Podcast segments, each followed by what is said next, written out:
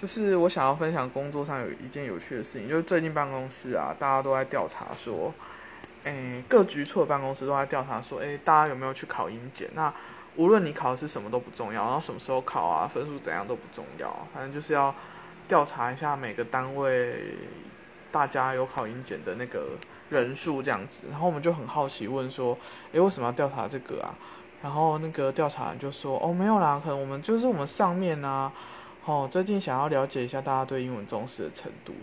然后就觉得还蛮好笑的，因为我们的 CEO 啊，